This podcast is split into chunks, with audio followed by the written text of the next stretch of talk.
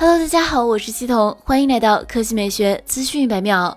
按照近期网络上各种狂轰乱炸的爆料显示，目前业内已经基本确定，苹果将会在九月十四日左右召开秋季新品发布会。大家期待已久的十三香 iPhone 十三系列将会正式登场。根据此前消息，该系列将会推出四款机型，分别是 iPhone 十三 mini、iPhone 十三、iPhone 十三 Pro、iPhone 十三 Pro Max。今日有海外网友公布了 iPhone 十三系列四款机型渲染图。从目前已知的消息来看，这批渲染图的可信度极高，最终的外观设计已经基本定型。根据图片显示。iPhone 十三全系都采用了小刘海方案，这也是此次 iPhone 十三在外观上最大的变动，是苹果四年来首次将刘海区域缩小，将带来更大的屏占比。视觉效果有所提升，预计会带来不小的市场冲击。至于背部方案，iPhone 十三 Pro 系列两款机型依然延续前代设计，但是后摄区域的面积有所增加，影像方面应该也会带来相应的提升。同时，该系列除了黑白配色之外，还将加入落日金和玫瑰金两种全新配色。iPhone 十三 mini 和 iPhone 十三两款机型的背部则带来了一些新的变化，其后置双摄由原来的直线排列改为对角线方案。目前还不清楚苹果为何做出这个改变。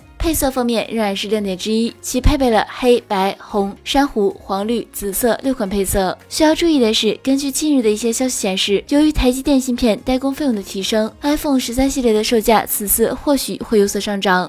好了，以上就是本期科技美学资讯每秒的全部内容，我们明天再见。